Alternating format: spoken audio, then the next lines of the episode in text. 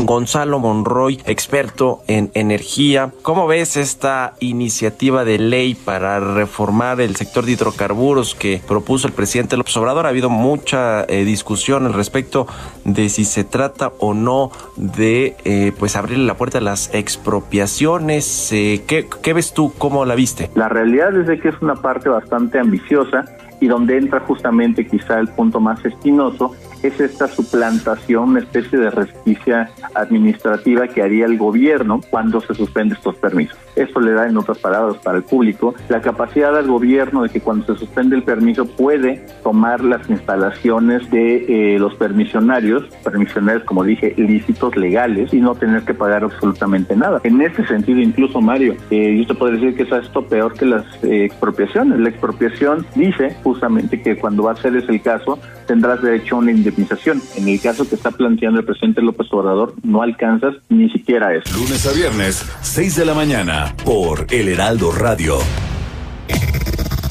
Desde La Paz, la mejor señal informativa y de contenido.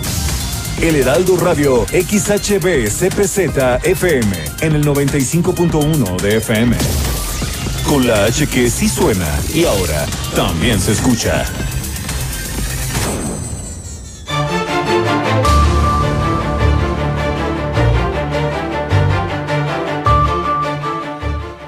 Hoy en Heraldo Radio vamos a tener la entrevista del arquitecto Eris Morales de la Peña, secretario de Planeación Urbana, Infraestructura y Movilidad, quien nos va a hablar precisamente de todos los proyectos que está realizando el gobierno del Estado a través de esta administración. Concluye el periodo de registro de candidatas y candidatas del proceso electoral. Para eso vamos a tener a la consejera presidenta del Instituto Estatal Electoral, Rebeca Barrera Amador, quien nos platicará cuántas personas se registraron, cuántos candidatos, de dónde, qué municipios y cómo va a empezar este proceso electoral que ya se siente caliente, caliente. También vamos a tener los números de COVID, cómo vamos avanzando. Vamos a tener también una invitación que tenemos de la Secretaría de Turismo a recorrer la senda rupestre en línea, un tianguis artesanal y toda esta información que vamos a tener durante estas vacaciones y desde Los Cabos, por supuesto, que nos va a acompañar Guillermina de la Toba. Estamos en Heraldo Radio La Paz.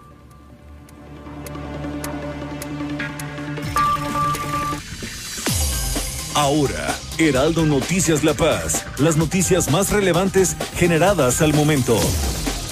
Por el 95.1 de FM, El Heraldo Radio, donde la H suena y ahora también se escucha. Con el prestigio informativo de Heraldo Media Group. Conduce Germán Medrano.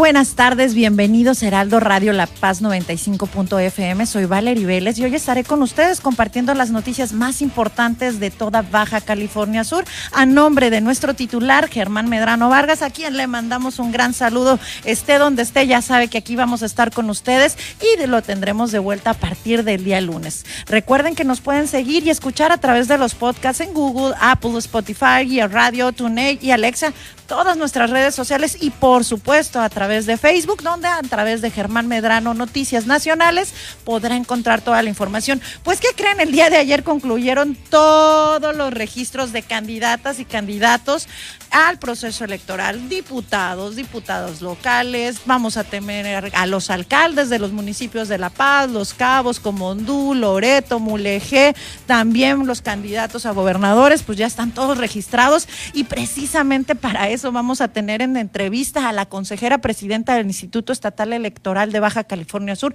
Rebeca Barrera Amador, quien nos va a platicar de todo esto, porque la verdad ha sido muy complicado, muy convulso, tenemos distintas situaciones que se han ido presentando. Por ahí tenemos información de los medios de comunicación amigos, BCS Noticias, que nos platican precisamente, dice tal cual, ni la secretaria de Morena de Baja California Sur ganó una pluria en la rifa y quieren bajarla. Entonces, toda esta información la vamos a ver un poco más a fondo precisamente con Rebeca Barrera, donde nos va a decir cómo está esta situación, porque nosotros como ciudadanos que nos están acompañando, de repente vemos mucha información en redes sociales y ya no sabemos ni quiénes van a ser los candidatos para nuestros distritos, cuántos partidos hay, porque también tenemos muchos partidos que están conteniendo, algunos en alianza, en otros en coalición, otros van de manera individual en algunos cargos y en algunos cargos de nivel federal, las diputaciones van de manera independiente, como el caso del Partido Verde Ecologista, que para algunos eh, casos y para algunos puestos va en alianza y en otros va de manera independiente. Entonces, toda esta información la vamos a ir platicando con Rebeca, porque precisamente, miren, esta información dice, la secretaria organizacional de Morena, de Morena, Ariadna Pico expuso ante los medios de comunicación que su partido le pretendía arrebatar la candidatura a una diputación plurinominal. Esto luego de haber sido notificada por el Comité Nacional de que era la primera en la lista de legisladores por representación proporcional en la entidad. Sin embargo, esto se vino abajo cuando corrieron los rumores de que habían puesto a otra mujer en su lugar. Ella expresó que sale la convocatoria y todo lo hecho en esta ocasión fue en un proceso democrático se hizo un registro en la línea donde tuvieran que cumplir los requisitos, hicieron la rifa, ganó y a la mera hora la bajaron. Entonces, esto, bueno, no sabemos todavía, lo vamos a preguntar precisamente a Rebeca en qué quedó esta situación, pero bueno, los invitamos a que estén muy, muy atentos de lo que está pasando en este proceso electoral, porque está muy interesante, todos los partidos traen plataformas muy diferentes y yo creo que es trabajo ya de Baja California Sur y de todos los ciudadanos que podamos dar seguimiento a lo que está aconteciendo. Pues bueno, aprovechando, pues ya también sabemos que están iniciando eh, pues el periodo vacacional, pero antes de irnos de periodo de vacaciones tenemos que repetir y hacer este llamado que hace la Secretaría de Salud a seguirnos cuidando, porque ya lo hemos comentado a través del municipio de Los Cabos, La Paz, Loreto, pues van a tener distintas eh, restricciones para quienes van a estar en las playas y entonces tenemos que saber en qué playas vamos a poder estar en cuáles playas no vamos a poder estar. Y bueno, lamentablemente eh, a nivel nacional ya tenemos más de 200 203.318 muertes. Esto es un número muy grave que está ocurriendo a nivel nacional y pues bueno, tenemos que estar alertas en Baja California Sur. En Baja California Sur actualmente tenemos 528 casos activos tenemos 1.379 defunciones, son tres casos más del día de ayer. Se han recuperado afortunadamente 25.988 personas. Tenemos también 110, 110 casos eh, que están como sospechosos, que están en proceso de realizarse sus estudios o que están en espera de sus resultados. Y tenemos un acumulado de 27.535 casos. El municipio, como usted ustedes saben y lo hemos platicado en reiteradas ocasiones, el municipio más afectado por las defunciones es el municipio de La Paz, con 614 defunciones. También tenemos que en el municipio de Los Cabos hay 434 defunciones y todos estos casos son los que nos permiten pues tener una plataforma, tener una idea de que esto no se ha terminado. El COVID sigue y tenemos que seguir teniendo todas esas precauciones y aunque bueno, también tenemos que seguir eh, trabajando, paseando, disfrutando, pues siempre hay que hacerlo de manera responsable. Ya sabe, tienes que hacer uso del cubrebocas, lavado de mano, que por cierto, como Baja California Sur se distingue por ser uno de los polos turísticos más importantes a nivel nacional y del mundo, le mandamos muchos saludos al columnista de Heraldo Radio, la Heraldo México, Carlos Mota, quien se encuentra, nos está compartiendo en sus redes sociales en arroba Carlos, yo soy Carlos Mota, precisamente nos está compartiendo que se encuentra en el el Cañón de las Parras en San Francisco Javier, es decir, en la zona de Loreto. Le mandamos hasta Loreto. Qué bueno que está recorriendo nuestro estado de Baja California Sur y no nada más La Paz, sino que se fue hasta Loreto y está recorriendo algunos lugares muy interesantes. Lo pueden seguir en arroba yo soy Carlos Mota y ahí nos va a estar platicando. Y precisamente en ese sentido tenemos la invitación del gobierno del estado a recorrer. Muchos no podemos salir o decidimos mejor estar en casa para no correr ningún riesgo. Entonces la Secretaría de Cultura, el Instituto de Cultura de Baja California Sur, nos invita a recorrer la senda rupestre. Sé que la senda rupestre es una aplicación que usted puede visitar en línea www.sendarupestre.culturabcs.gov.mx. En mis redes sociales en arroba Valerie Vélez les voy a poner la liga. Y es una aplicación muy interesante en la que también para clases o para actividades si ustedes quieren enseñarles a sus hijos cómo recorrer el estado de Baja California Sur, lo pueden hacer porque ahí van a poder entrar una por una de los principales puntos de ubicación donde hay eh, pinturas rupestres, pues van a poderlas conocer y ahí van a poder ir viendo cómo se ven. Son, son imágenes en 360 grados donde puedes verlo como si estuvieras ahí. Entonces son de esos atractivos que no necesitamos de salir de casa para poder estar. También el municipio de La Paz nos está invitando al de artesanía gastronómico de productos regionales que se va a realizar los días santos, es decir, a partir del día 31, 1, 2, 3 y 4 al costado del Parque Cuauhtémoc, donde van a poder recorrer cada uno a partir de las 8 de la tarde y hasta las 9 de 5 de la de las 8 de la mañana a las 5 de la tarde en las calles de Antonio Rosales y Álvaro Obregón, donde vamos a poder entregar y ver algunas artesanías y demás. Vamos a escuchar qué nos comentan al respecto. Pues queremos recordar a todas las familias paseñas, así como a todos los vacacionistas que anden aquí en esta temporada de Semana Santa, que el tianguis artesanal, gastronómico y de productos regionales se va a instalar desde el 31 de marzo al 4 de abril, allá en la calle Rosales y Malcón. Van a poder encontrar excelentes productos de muy buena calidad, así como también alimentos de emprendedores de nuestra comunidad, de nuestros artesanos y también de algunos productores. Muchas gracias.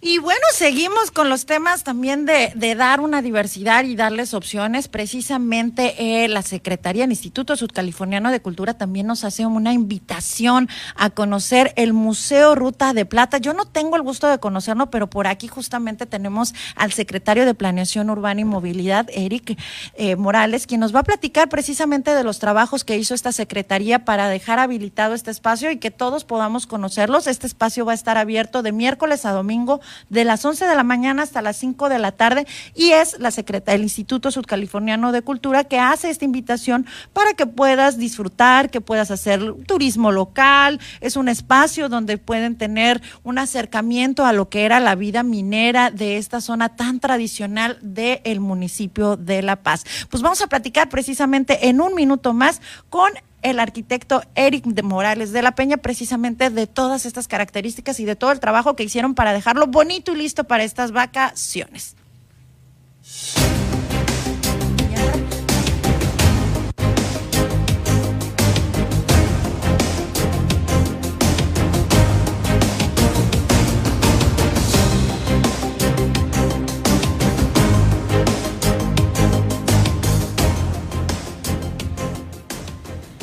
Pues le damos la bienvenida a Heraldo Radio La Paz al arquitecto Eric Morales de la Peña, quien es secretario de Planeación Urbana, Infraestructura y Movilidad, que tenemos el gusto de que nos acompañe nuevamente en la cabina de Heraldo. Secretario, a ver, esto del Museo de la Plata se oye muy interesante. He visto en algunas imágenes en arroba Cepuim, en la página de Facebook, donde se ve un espacio muy, muy bonito. ¿Qué se trabajó ahí la Secretaría para dejarlo habilitado? Eh, Valerie, pues eh, buenas tardes, muchas gracias eh, a ti, a Germán, a, Heraldo Radio, eh, agradecido por la oportunidad de poder platicar con ustedes, pues todas las actividades, los trabajos que ha venido realizando, las acciones que ha venido realizando la Secretaría de Planeación Urbana. Sí, efectivamente, uno, una de esas acciones bien interesantes que realizamos recientemente fue justamente concluir la antigua casa municipal y cárcel pública en la, en la comunidad del Triunfo, esta majestuosa eh, comunidad minera con mucha historia. Eh, pudimos rehabilitar eh, un, un, edificio histórico, un monumento histórico protegido por el, por el propio INA. los trabajos los iniciamos ya hace algún tiempo, en 2018, iniciamos con la, con la restauración de la, de la antigua casa municipal. eh, se concluyó prácticamente, pues se restauró, se restituyeron muros, losas. Se ve bonito, unas lámparas, sí, todas muy las interesante. vigas, se ve un trabajo muy, muy interesante que hicieron muy, ahí. Muy interesante y muy gratificante. Eh, y hace algunos meses concluimos lo que fue la cárcel pública, que es justamente el, este conjunto, son tres edificios, al fondo hay un patio, hay un patio central y ahí eh, van a poder conocer a nuestros radioescuchas eh, este majestuoso inmueble que recientemente se entregó, que el gobernador Carlos Mendoza eh, entregó a la comunidad, era un compromiso que le habían que, él tenía con las solicitudes de la propia comunidad y por la importancia de rescatar estos edificios históricos que se enmarcan justamente en este programa de la Secretaría de Turismo de los pueblos históricos, ¿no? Entonces, eh, esta, esta obra se entregó hace alrededor de dos semanas. Es reciente. Reciente, reciente, y justamente se aprovechó este espacio recién rehabilitado, lo que era la cárcel pública, para, eh, ahí van a poder encontrar quienes visiten el Triunfo, una exposición eh, fotográfica con toda la historia y el devenir ahí del, del Triunfo, ¿no? Desde 1800, eh, finales del siglo XIX, 1870, 80, 90. Entonces, eh, vale mucho la pena. Y estas obras las enmarcamos también, Valerie, en la iluminación. Tú sabes que hemos venido iluminando algunos edificios con un éxito eh, bien interesante para para pues eh, detonar justamente eh, eh, que la ciudadanía, los locales, los que turistas. Que sientan bonito de estar en su lugar, ¿no? Yo creo que es para los locales y para quienes visitamos, ¿no? Así es, entonces iluminamos lo que es la calle Ayuntamiento, toda la calle Ayuntamiento, justamente la calle que, que, que queda frente a este inmueble, a, frente a este edificio y se iluminaron las fachadas de la propia de la propia antigua casa municipal las casonas contiguas y parte de la calle. Entonces, en las tardes, pues está romanticón ahí el asunto, vale la pena que lo conozcan y eh, invitarlos a aprovechar. Eh, no, solo, no solo tenemos playas, sino tenemos una diversidad de, tesoros, eh, de monumentos, de arquitectura que podemos visitar y, que pueden, y que pueden gozar en familia, ¿no? Entonces, no dejen de ir al triunfo, vale mucho la pena. Sí es importante el trabajo eh, que hemos estado viendo que están realizando a través de la Secretaría de Planeación Urbana y Movilidad, la CEPUIM, porque hemos visto mucho trabajo, lo vimos también aquí en el Museo del Centro de la Ciudad de La Paz, la iluminación de la catedral, cómo luce ahora estas calles. ¿Qué otros trabajos están realizando en este momento la Secretaría? Sí, mira, Valeria, interesante tu pregunta. Ahorita justamente estamos concluyendo ya un programa eh, eh, estatal de conservación y rehabilitación de caminos que obviamente pues tiene cobertura eh, a nivel estatal en los cinco municipios. Ahí estos trabajos eh, eh, pues los está llevando a cabo de, de, manera coordinada con CEPUIM, la Junta Estatal de Caminos, que han hecho, aprovecho para, para mandarles un saludo a todos los compañeros de la Junta Estatal que realmente han hecho un trabajo titánico. Empezamos en noviembre este, este programa, en noviembre del año pasado, y ya ahorita traemos un avance de cerca del 80%. Son 2.100 kilómetros los que se van a atender. Imagínate todo el trabajo que hay detrás de hombres, de mujeres, de los, de los eh, eh, responsables ahí, que amigos que están en la Junta Estatal. Entonces, muy contentos, muy buenos resultados. Eh, llevamos cerca de 1.500 kilómetros de longitud atendidos y vamos ya solo en esta recta final, en las siguientes semanas estaremos concluyendo por un 15%, que son eh, alrededor de 18 caminos, ¿no? ¿Y estos caminos se distribuyen en todos los municipios del estado, en Los Cabos, La Paz o solamente en una sola región? En todos los municipios, Valerie, en todas las regiones apartadas, ahí van a encontrar un equipo de la Junta Estatal de Caminos eh, trabajando. Ahorita, eh, por ponerte ejemplos, en Los Cabos, eh, vamos por cinco caminos para concluir, cerca de 122 kilómetros. En, en, La Paz ya estamos por cerrar, son 19 kilómetros los que nos faltan ahí por concluir. En Comondú 127 kilómetros, en, Loreto eh, 41 kilómetros y en Mulegé 229 kilómetros. ¿no? Voy a obviar toda la relación de caminos, pero esa información la pueden encontrar en la página de la Secretaría y muy, muy satisfechos, muy contentos con todo el trabajo desplegado ahí por el gobierno del estado eh, en beneficio pues de las comunidades apartadas de, del, del y que son regiones siempre muy necesitadas de, de estos caminos, ¿no? Para transportar, para pues llegar a cualquier lado, ¿no? Sí, el traslado de personas, de mercancías, eh, obviamente el poder, el poder eh, salvaguardar ahí, pues los propios bienes, ¿no? Los vehículos es complicado en ocasiones, en algunos periodos del, del año por el tema de las lluvias, de deslaves, se nos complica ahí la comunicación, pero, pero ahora, ahora eh, estamos cambiando justamente esta, esta coyuntura. Entonces, ya muy pronto estaremos concluyendo eh, y agradecerles ahí todo el apoyo. Adicional a ello, estuvimos atendiendo algunas solicitudes muy particulares que no estaban consideradas en, en el programa. Obviamente, pues no Me alcanza. Imagino, ¿no? Porque ya estando ahí las máquinas, yo creo que todos los rancheros y todas las personas que nos están escuchando, pues quieren que le arreglen su caminito. ¿no? Así es, y, pudimos, pudimos obtener ahí economías justamente de este programa y estuvimos atendiendo eh, diversos tramos en beneficio pues de las comunidades, ¿no? Y muy contentos, eh, repito, y agradecer a la Junta Estatal y en breve estaremos concluyendo. Y el otro, el, otro programa muy interesante, Valeria, aprovecho, eh, es justamente eh, la, instalación de plantas fotovoltaicas en nueve edificios públicos. Este es un programa bien, bien interesante. ¿Qué son estos paneles solares que empezamos a ver de repente como tablitas en los edificios, no? Eh, es correcto, en las azoteas. este, es un, este es un programa, es una iniciativa eh, gestionada de manera importante por el, por el señor gobernador. Desde 2015 traemos este, este es un subsidio de un, de un organismo internacional, del Banco Interamericano de Desarrollo, y eh, estamos atendiendo pues nueve edificios, como te lo comentaba, todo el conjunto del de Palacio de Gobierno, el Congreso del Estado, la Secretaría de Finanzas, la Secretaría de Educación Pública, los dos edificios del ayuntamiento, eh, el Centro de Justicia Penal y dos educativos, que es la Preparatoria Morelos y la Escuela Normal Superior.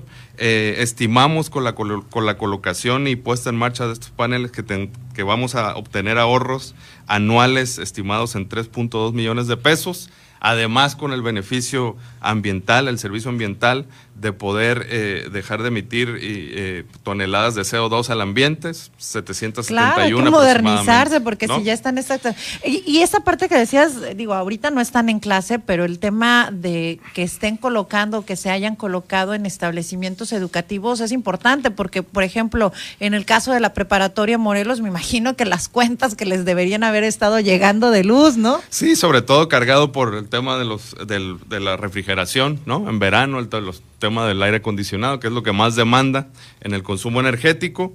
Y, muy contentos, yo creo que dejamos a las siguientes administraciones eh, el reto y la semilla de poder continuar eh, con la coyuntura de, ir viendo hacia la sostenibilidad en estos casos y, sobre todo buscar que la diversidad de toda la infraestructura gubernamental, educativa, de salud, sea sostenible, ¿no? Porque de repente se nos olvida como ciudadanos que esa luz que pagan las instancias públicas, pues es dinero público y qué mejor si se puede ahorrar a la larga este en este tipo de proyectos. Secretario, ya estamos casi al cierre de, de la presente administración. ¿Vendrán nuevos proyectos o ya tienen visualizado cómo va a ser eh, el cierre respecto a las acciones que le corresponden a su secretaría? Sí, Valerie, fíjate que estamos eh, cerrando fuerte, como nos ha instruido el señor gobernador, cerrar a tambor batiente hasta el último día, como, los, como nos ha instruido, y en ese sentido traemos eh, una, una cartera de proyectos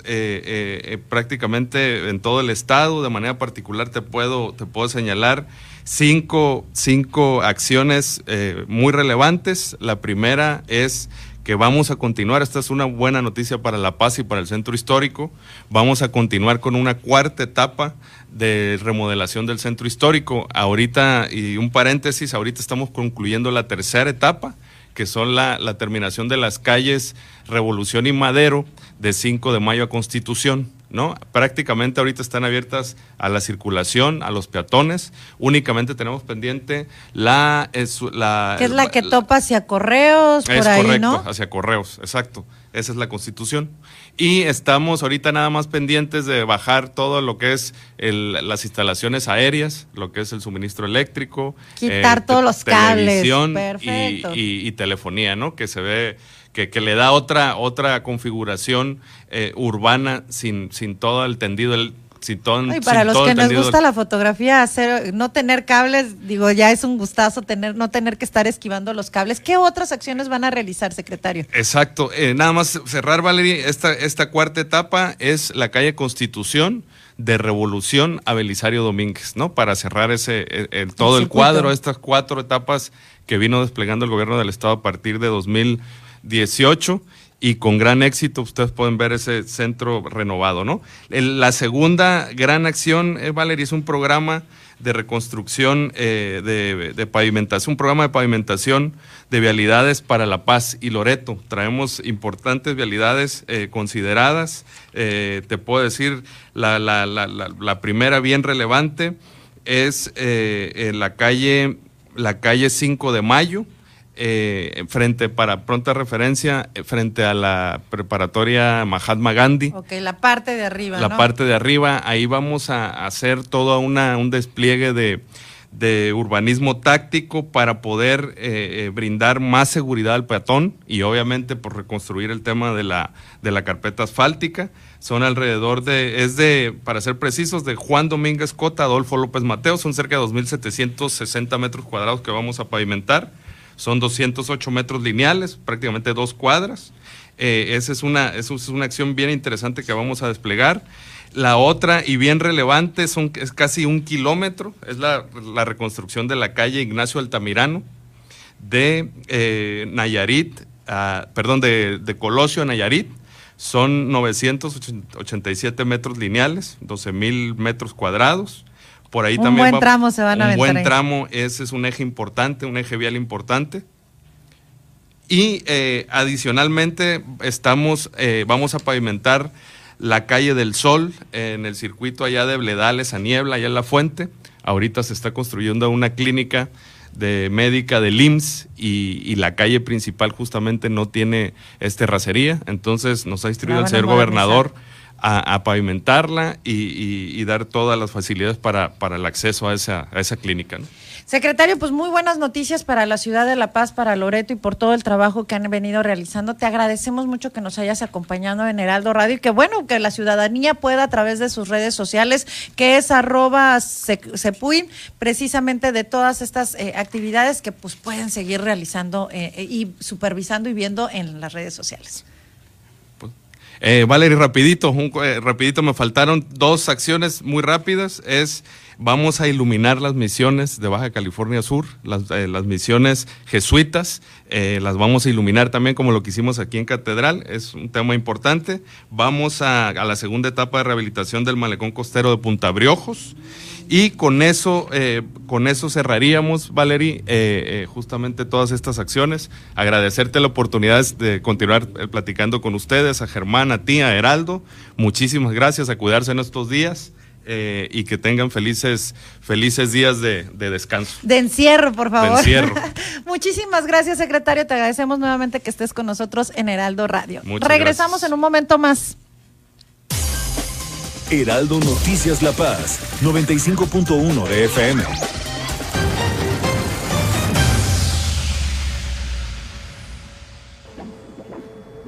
Entonces, ¿qué va a hacer, doctora?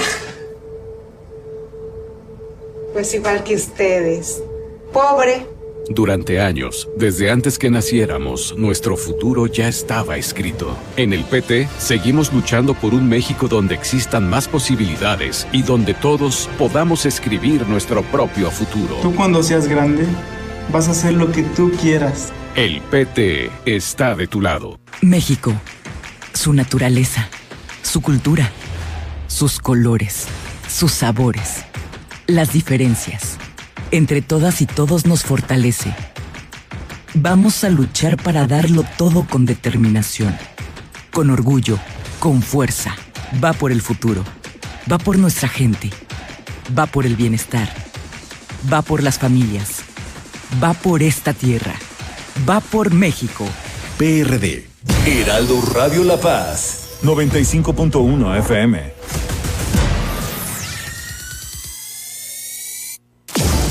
Las entrevistas, los personajes que hacen historia y el análisis profundo de los temas trascendentes. Pedro Mazón los espera de lunes a viernes a las 8 de la noche para que junto con los expertos analizan la información que necesitas conocer. De frente en Baja California Sur por El Heraldo Radio 95.1 FM.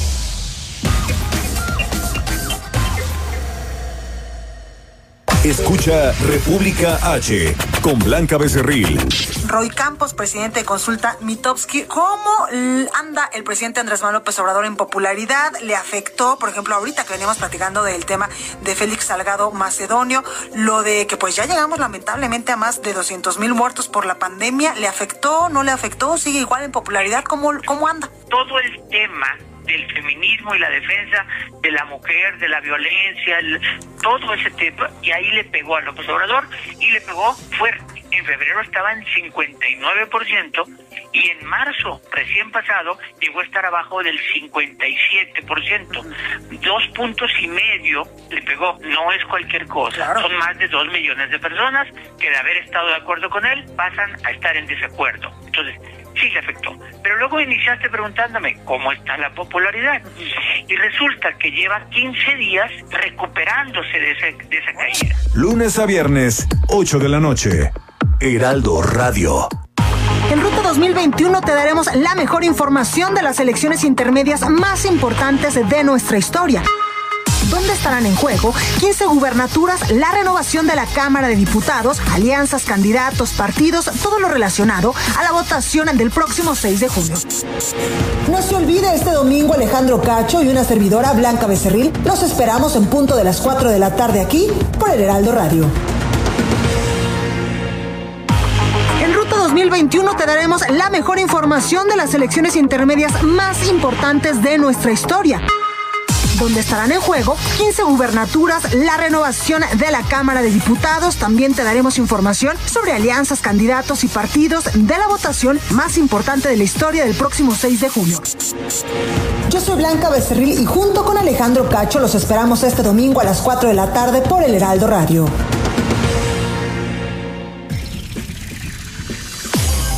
Estas son las noticias con el pulso de la paz y el Estado en el 95.1 FM, Heraldo Noticias La Paz.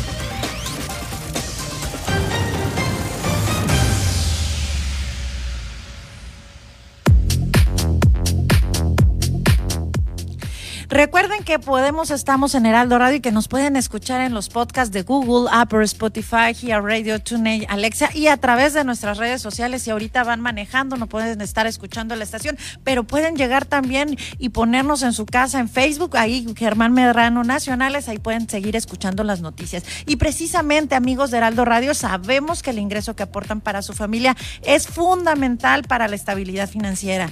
Todos estamos viendo que, bueno, ¿qué pasa si de repente no estamos, qué puede suceder con nuestra familia, pues bueno, nosotros les tenemos una opción desde 12 mil pesos anuales que les puede garantizar a toda tu familia un ingreso por varios años, aunque no estemos.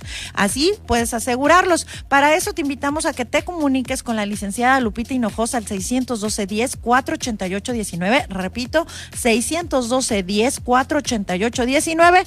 Ella te va a ayudar a garantizar la tranquilidad y futuro de tu familia. Pues bueno, vamos a empezar con el recorrido de los municipios del estado y porque precisamente desde el municipio de Los Cabos, pues bueno, se les está haciendo el llamado nuevamente todas las autoridades a que precisamente no ponernos en riesgo, a tener todas estas medidas de cuidado para pues que en esta temporada de vacaciones no sea necesario que nos sancionen. Y bueno, el Ayuntamiento de Los Cabos precisamente a través de su dirección municipal de protección Civil, que está a cargo de Eric Santillán Castillo, pues da a conocer que para este periodo las playas que van a estar abiertas son únicamente 12 y van a estar de las 7 de la mañana a 7 de la, de la tarde y con un aforo del 50%. Vamos a escuchar lo que dice Eric Santillán Castillo, director de Protección Municipal de Los Cabos. Todas las playas están al 50% de capacidad en un horario de 7 de la mañana a 7 de la noche. No todas las playas se abren. Estamos abriendo prácticamente 12 playas en los cuales tenemos una vigilancia permanente apoyado por la mesa de seguridad del municipio. Los tres órdenes de gobierno están Sedena, Semar, Guardia Nacional, Guardia Nacional Caminos, Fiscalía del Estado, Policía del Estado, Policía Municipal, Tránsito Municipal y se suma la Dirección Municipal de Salud, SOFEMAT, se suma también Inspección Fiscal y Protección Civil. Esto nos va a ayudar precisamente, uno, a crear los filtros sanitarios. Está prohibida la pernocta o el campismo en playas. Al momento en que haya personas acampando después de las 7 de la noche o estén haciendo actividad después de las 7 de la noche, se les hará la invitación para que pasen a retirarse de la playa. Y si la gente llegara a causar alguna negativa, automáticamente hay que recordar que son susceptibles a, uno, vehículo a corralón, dos, sanción económica que supera los 50 mil pesos y tres, te arresto por 36 horas.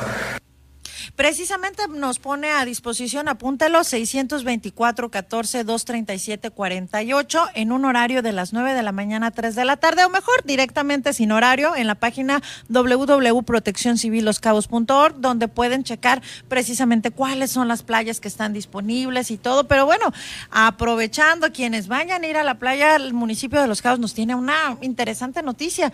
Precisamente acaban de certificar a la primera mujer salvavidas, así como lo oyen, las mujeres emprendiendo con todo.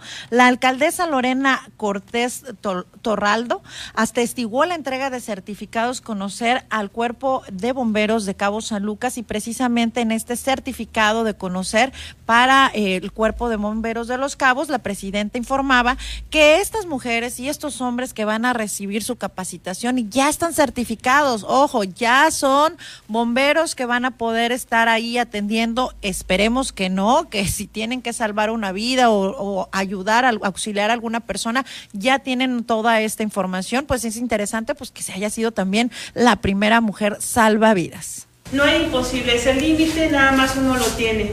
Y ahora de verdad me complace muchísimo que estamos hablando de una era de igualdad, de una generación igualdad, que esté en sus manos, esté en sus manos trascender.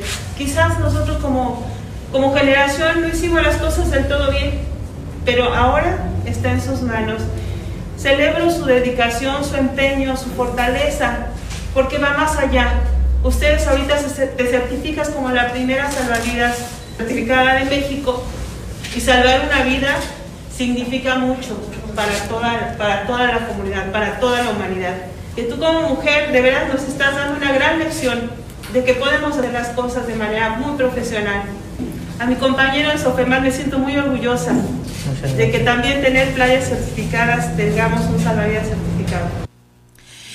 La, eh, la, la, primera rescatista, la primera salvavidas se llama Atina del Cereste Altamirano y pues bueno, desde La Paz le mandamos un saludo y también desde La Paz le mandamos un gran saludo a Guillermina de la Toma, nuestra corresponsal en Los Cabos. Guille, muy buenas tardes. ¿Qué tal, Valerie? Muy buenas tardes. Eh, pues en cuanto a la información de que, bueno, en entrevista con el director de Protección Civil, bueno, pues nos comenta que eh, las familias, grupos de personas, pues se reducen a no realizar, a realizar estos campamentos y pues dejar las playas como en otros años se ha estado eh, realizando. Sin embargo, sabemos que por el tema de la pandemia, pues esta situación pues está, está cancelado y bueno, pues el director de Protección Civil nos comenta al respecto.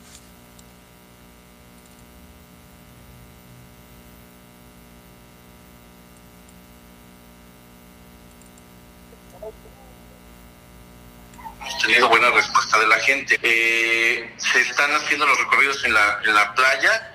Eh, hemos tenido de repente cierta concentración en lo que viene siendo zona médano, que sabíamos que es la zona conflicto, pero bueno, gracias al apoyo de, la, de los empresarios, nos ha ayudado precisamente a, a crear un poquito más de conciencia con los visitantes. De ahí, este, en lo que son los recorridos en zona norte, el día de ayer eh, sí, se, sí se puso en el contexto a un grupo de jóvenes de aproximadamente un grupo de 20, 25 jóvenes que practican surf, eh, que no podían este, pernoctar, que la playa no, no había problema en determinado momento, pues este, está dentro de la zona D, pero que no podían pernoctar, no podían acampar.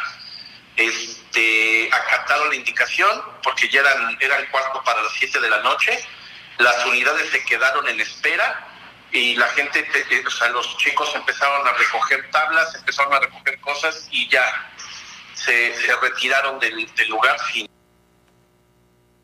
pues ahí la información y como sabemos Valerie pues el operativo obviamente ya no va a concluir con saldo blanco. Lamentablemente un accidente ocurrió el pasado fin de semana donde pues una persona resultó sin vida. Y bueno también te comento esta mañana se realizó un operativo de búsqueda en Cabo San Lucas toda vez que se reportó eh, pues la desaparición de una persona del sexo femenino. Eh, según reportaron estaba una pareja en la playa y bueno pues eh, la mujer se había introducido al mar y bueno pues ya ya no salió y en ese sentido pues obviamente se desplegó un operativo la Secretaría de Marina para empezar con el paradero de esta persona. Hasta el momento no se tiene información y avances con respecto a este tema. En otra información, bueno, pues te comento que el día de ayer los registros aquí en Los Cabos, los registros de los políticos, pues estuvo a todo lo que también las desbandadas de los diferentes eh, partidos políticos acomodándose por todos lados y bueno, pues en ese sentido, eh, Samir que el Partido Verde, pues dio a conocer una conferencia de que bueno, pues se van a sumar al proyecto de Morena. Escuchen. Nuestra suma hoy refleja que varios cuadros del comité municipal ya extinto del Partido Verde pues venimos a contribuir en los esfuerzos. Definitivamente no venimos a desplazar a nadie. La verdad es que solamente venimos a contribuir para que se den los esfuerzos de manera formal, pero también tenemos que decir claramente ante el público que nos hemos retirado del Partido Verde Ecologista de México, a quien formalmente yo le expreso aquí las gracias por todo lo que nos permitió trabajar y el conocimiento que adquirimos en su momento. Sin embargo, también como seres libres de decisión, no podemos tolerar tampoco que se le intente quitar la dignidad a quienes se vienen esforzando. No hay necesidad de estar en un instituto que simple y sencillamente no le interesa crecer. Iremos hacia adelante a construir un mejor futuro, a realizar cosas más grandes y por supuesto a provocar que se consolide la 4T en Baja California Sur y en Los Cabos. Y bueno, pues eh, siguiendo con más temas políticos, el día de ayer también se registró el doctor Ernesto Ibarra por el partido Fuerza por México. Y ahí bueno pues dio a conocer que pese a todas las barreras que se le pusieron logró el registro. Muy contento de que haya llegado el día, un día muy importante desde hace varios meses de tanto trabajo, de tanto esfuerzo, de tanto sacrificio, porque saben ustedes perfectamente, muy bien, que había muchos intereses de por medio que no se llegara este día. Han pasado cosas muy injustas, han pasado cosas que no se lo deseo a mi peor enemigo. Han pasado cosas difíciles en donde grupos, sectas o personas hicieron hasta lo imposible para que el doctor Ibarra no participara en esta campaña. Eso ya quedó atrás. ahí la información, Valeria te comentaba que bueno, pues ayer se registraron en su en su mayoría, bueno, pues ya por ser el último día, pues hasta las 8 de la noche, que fue el último registro de eh, del candidato a diputado por el distrito 12 del Partido Verde, el regidor Flavio Gachea, también a la noche fue el de el Partido Verde también. Y bueno pues así varios a lo largo del día también pues se fueron acomodando estas fichas que se saltaban de partido los que no estuvieron conformes. Y se dio esta situación en el tema político ya pues este, listos para el inicio de campaña que será el próximo eh, domingo en la madrugada lunes estarán iniciando estas campañas. Es la información desde el municipio de Los Campos Muchísimas gracias, Guille. Híjole, qué lamentable este accidente que se suscitó en el municipio de Los Cabos. Y bueno, también efectivamente ayer tuviste una larga y cansada jornada, ¿no? Así es, Vali. Desde muy temprano pues, estuvimos eh, eh los diferentes eh, registros, que bueno, eran muy similares también en Cabo San pero bueno, al mismo, también, al mismo tiempo también se pendientes de la demás información como el operativo de Semana Santa. Y pues ahí fue un día, una jornada intensa para el inicio de los, inicios electorales. Pues muchísimas gracias. Nos vemos el día de mañana nuevamente aquí en Heraldo Radio La Paz.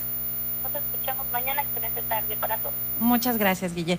Pues bueno, ya de regreso en el municipio de La Paz, Servicios Públicos Municipales nos está informando que se va a suspender la recolección. Pongan atención todos aquellos que nos estén escuchando. Se suspende la recolección del servicio de basura los días viernes y sábados santos. Dice, con la llegada del periodo vacacional de Semana Santa, la Dirección de Servicios Públicos Municipales continuará trabajando, pero en el servicio de recolección será suspendido el día viernes y sábado santo. Su responsable, Miguel Mesa Osuna, informó que el tema de recolección pues es muy sensible para todos, pero bueno, pues también comprendemos que el personal tenga que disponer de estos días y bueno, precisamente va a reconocer y reconoce la disposición del personal para nada más esos dos días cambiar un poquito y pues bueno, también por el tema de la pandemia, pues te, seguir continuando con eso. Vamos a escuchar. Zapa sigue trabajando en el mantenimiento de pozos. Hemos venido evaluando diferentes situaciones en este caso nos abocamos al Pozo La Ardilla. Seguimos trabajando para mejorar el servicio previo al inicio del verano, donde la demanda de agua se incrementa. Por lo tanto, invitamos a la ciudadanía a hacer buen uso y cuidado del agua. Pues así la información que nos están precisamente brindando del área de servicios públicos, muy atento quien les tocaba la recolección de basuras tanto el viernes como el sábado santo, pues va a estar suspendida. Entonces, pues ya saben, ¿no? El llamado es para que no saquen la basura, para que perros y todo esto que de repente se presenta en algunas colonias o en algunas casas que saques la basura y que bueno, de repente ya anda por todos lados, pues tenga la precaución, si te toca los viernes o el sábado, no la saque. Y precisamente también en el municipio de La Paz, el titular de la SOFEMAT nos informa que van a estar instalados operativos en las playas de La Paz durante la temporada de Semana Santa, con motivo de la Semana Santa. Precisamente informa su titular, Susana Rubio, que la parte del municipio de La Paz y las delegaciones que pertenecen a este municipio, pues van a tener con operativos de vigilancia, de aforo, de limpieza. Ya sabe, si usted lleva muchos consumibles, ya sabe el refresco, las papitas, todo lo que tenga ahí, por favor, con la basura que llegue, con la basura que se va. Precisamente nos va a platicar Susana Rubio respecto a este filtro que se va a colocar en los accesos de las playas, como Balandra, Tecolote, El Saltito, El Comitán y las que todos ya conocemos que son las que visitan principalmente, pues nosotros los paseños, como los turistas que nos visitan. A partir del día miércoles estaremos cubriendo la capacidad de aforo de algunas de las playas de nuestro municipio. Esto para ello se colocarán algunos filtros en playa Tecolote, playa Balandra, playa El Saltito y Comitán y en algunas de las delegaciones del municipio de La Paz. Estaremos distribuidos personal de Sofemat aquí en el municipio Estaremos también haciendo algunos recorridos diarios para la vigilancia de la limpieza de las playas y la vigilancia que se esté cumpliendo con toda la normatividad.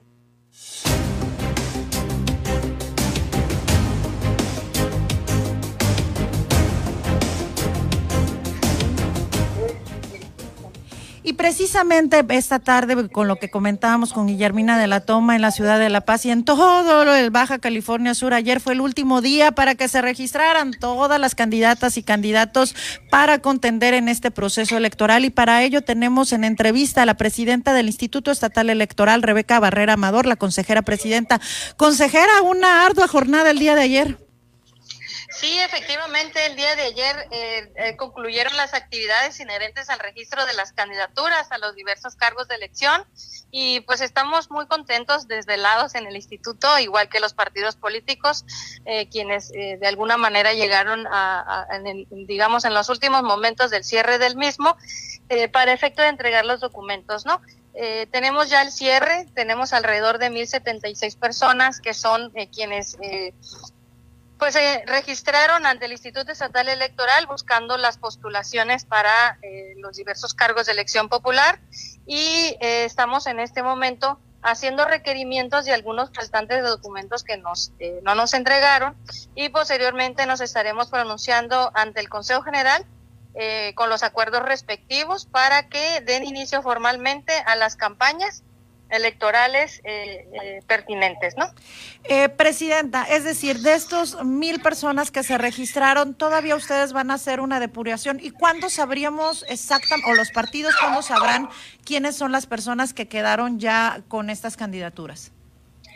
Digamos que lo que vamos a hacer es nada más revisar los expedientes presentados para ver quiénes, eh, qué personas son las que reúnen los requisitos de elegibilidad y estarnos pronunciando al respecto la, digamos, no sé si una depuración así de, a modo o, una depuración por considerar nosotros que no reunieron requisitos, sino hacemos la revisión. Si hace falta algún requisito, se la solicitamos eh, por oficio. Ellos tendrán 48 horas para entregarla y una vez que eso este, suceda, proceder a, este, a, dar, a aprobar los registros correspondientes. El registro lo vamos a llevar a cabo el día 3 de abril. Ok, el 3 de abril el proceso electoral formalmente empieza el día 4, ¿es correcto? No, el proceso electoral inició el día primero de diciembre. La, la, lo que inicia el día 4 serían las campañas electorales, que es la parte donde los aspirantes y candidatos van a, perdón, los candidatos ya y candidatas van a salir a solicitarle el voto a la ciudadanía. Y en el caso de las personas que de manera independiente estaban tratando también de poder eh, postularse, ¿en este caso ya quedó cerrado esta área? Sí, fíjese, ya, ya nosotros ya nos pronunciamos respecto de quienes reunieron los requisitos de fiscalización, de, los requisitos de apoyo ciudadano y en el sentido de que en algunos casos, por ejemplo, de los tres aspirantes a la elección por vía independiente a la gubernatura, no alcanzaron el porcentaje que les exige la ley. Por tanto, no hubo la posibilidad de eh, considerarlos como posibles para registrarse. Entiendo que ellos estarán recurriendo ante tribunales y pues ya estaremos en espera de lo que los tribunales determinen. Qué interesante. Ya ahorita en esta fase de planeación que están realizando, por ejemplo, ya tienen listo cuándo, dónde van a ser las casillas, cómo pueden las personas que estén, los ciudadanos que están interesados en ejercer su voto, ¿habrá alguna manera donde puedan ubicar cuál, dónde, bueno, qué distrito le tocó a cada seccional o alguna manera donde puedan ir asesorando a, a los ciudadanos? Sí, tenemos nosotros la cartografía electoral. En esa cartografía está instalada o está subdividida por las secciones electorales y cada sección electoral se instala un número de casillas. Además del número de casillas, pues están las personas que pueden emitir su voto y los partidos políticos pues deberán de eh, eh, iniciar sus campañas para solicitar el voto de la demarcación que ellos soliciten este participar, ¿no? Ya sea el distrito correspondiente en su numeralia correspondiente donde ellos vivan o habiten o estén registrados y en el caso de ayuntamientos también y en el caso de, de, de gubernatura a nivel estatal. Este proceso que se encuentra ya, digamos, bueno, ya arrancó el proceso, pero la parte intensa ya de las campañas que inician el día, el próximo domingo, y un domingo muy complicado también para ustedes como instituto, donde muchas personas van a estar en playa, donde van a estar eso. ¿Cuál sería la parte más eh, álgida o la parte en la que estarán enfocados en este momento ustedes como instituto?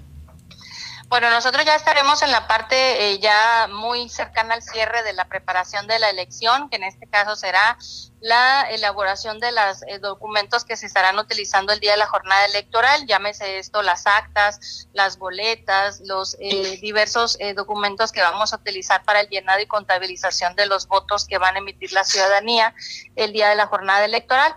Además, pues se van a atender las actividades de cómo vamos a recolectar la votación después del cierre de la misma. Tenemos que garantizar que los partidos participen en estas actividades eh, inherentes a, a, cada uno de estos procedimientos.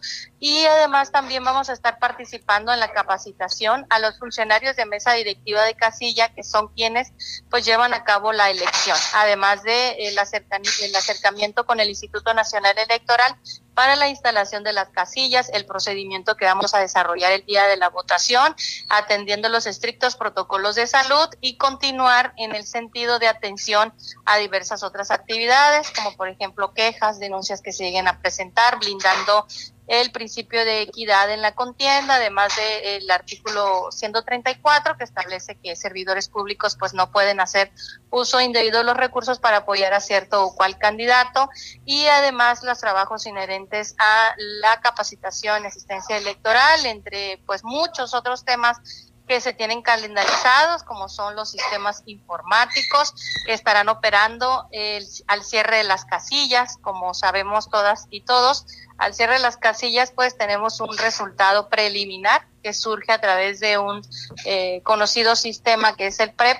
Entonces estamos elaborando el PREP de nuestra propia marca por nuestra propia eh, inteligencia eh, de recurso humano acá en el instituto y en ese sentido pues será la primera vez en el Instituto Estatal Electoral que estaremos implementando nuestro propio sistema informático para informar los resultados preliminares al cierre de la casilla, entonces estamos inmersos en eso, además de otros cúmulo de sistemas que son los que nos están facilitando el desarrollo de las actividades, como serían las actividades de los cómputos. Entonces, hay eh, muchísimas actividades que vamos a, concluir de aquí al cierre del eh, ejercicio.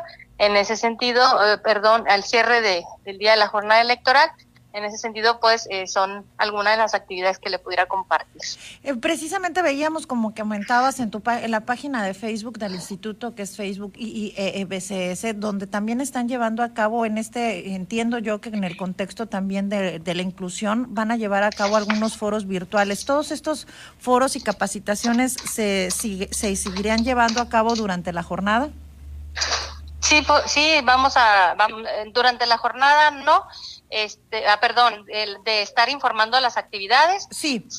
Sí, sí, sí, vamos a utilizar las, eh, las, las vías de comunicación a través de las redes sociales para estarle compartiendo a la sociedad en donde no puedan ingresar y que sea permitido que puedan estar observando a través de nuestras redes sociales cada una de las actividades. Porque uno de nuestros principales eh, principios que rige la materia electoral es la máxima publicidad y ahora al tener restringido el acceso público a las instalaciones del instituto o a las instalaciones de algún órgano que esté atendiendo la elección, pues la vía que consideramos idónea por parte del Departamento de Comunicación Social es que se utilicen las redes sociales a través de los en vivos o videos que estén marcándole al momento a la sociedad lo que estamos haciendo. Eso para abonarle a la confianza de que la elección se está realizando con eh, todos los eh, estándares requeridos en los procedimientos, además de que quienes estamos tomando decisiones, pues lo estamos haciendo con toda la responsabilidad de la forma transparente y responsable que debe de llevar y eso le va a beneficiar a la sociedad para abrir la confianza necesaria en el proceso electoral y que a quien logre ganar se legitime, se legitime su eh, llegada al poder. En ese sentido, esa es una de nuestras eh, políticas que hemos implementado, novedosas, con gran éxito, digámoslo así, por la cuestión de eh, la pandemia y de la obligación que tenemos de pues de informarle a la sociedad los trabajos que estamos realizando. Pues muchísimas gracias, consejera. Le agradecemos aquí en Heraldo Radio La Paz a nombre de Germán Medrano, nuestro titular. Pues aquí vamos a estar precisamente con los micrófonos abiertos para que toda la información que va generando el Instituto Estatal Electoral puedan irla informando y hacerla llegar a la ciudadanía. Muchísimas gracias, consejera.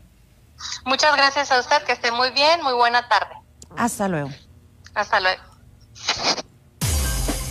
Heraldo Noticias La Paz, 95.1 de FM.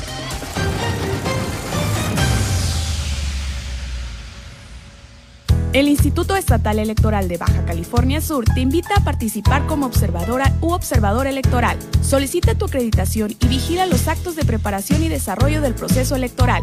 Para mayores informes, comunícate al 612-129-5889 o consulta las bases y requisitos en www.ieebcs.org.mx. Tienes hasta el 30 de abril para registrarte. Instituto Estatal Electoral de Baja California Sur. ¿Sabes en quién te conviertes cuando recoges la INE que tramitaste? En una ciudadana o ciudadano que puede decidir quién va a gobernar.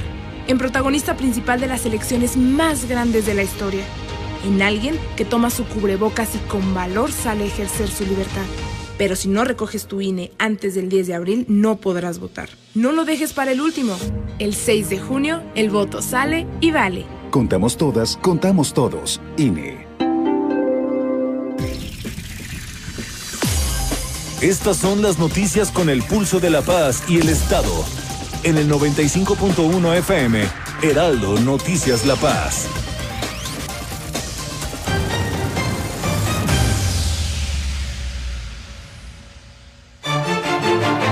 Esta tarde en Heraldo Radio La Paz 95.fm, soy Valeria Vélez y estuvimos con ustedes platicando precisamente con el arquitecto Eric Morales de la Peña, secretario de Planeación Urbana, Infraestructura y Movilidad de Baja California Sur, quien nos contaba todo el trabajo que viene realizando esta secretaría, las rehabilitaciones que van y bueno, nos dio de último momento que vamos a tener iluminadas todas las misiones sudcalifornianas para que precisamente quienes visitan turistas locales, nacionales, podamos disfrutar de estos emblemáticos sitios de una manera pues mucho más espectacular. También tuvimos esta tarde a la consejera presidenta del Instituto Estatal Electoral de Baja California Sur, Rebeca Barrera Amador, quien nos confirmaba que son más de mil personas, así como lo escucha, más de mil candidatos y candidatas que se registraron para los cargos de elección popular y que bueno, a través de sus redes sociales y a través, por supuesto, del Radio Heraldo Radio La Paz, pues vamos a estar informando cómo avanza el proceso electoral. También comentamos precisamente a través de los llamados de las diferentes áreas de cultura y del municipio de La Paz y de Los Cabos,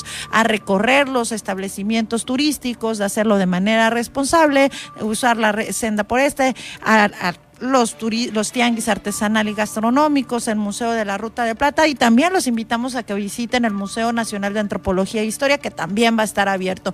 Soy Valerie Vélez y estuve esta tarde con ustedes en en lugar de nuestro titular Germán Medrano, quien le mandamos un caluroso saludo y que el próximo lunes estará nuevamente con ustedes. Les recordamos que si quieren escuchar las entrevistas de manera completa, las pueden ver y escuchar a través de los podcasts de Google, Apple, Spotify, Radio, TuneIn, Alexa y por supuesto en nuestras redes sociales, que es Germán Medrano Nacionales. También puede escuchar nuestro noticiero de manera completa. Soy Valerie Vélez. Nos vemos el día de mañana nuevamente en Heraldo Noticias La Paz. Muchas gracias.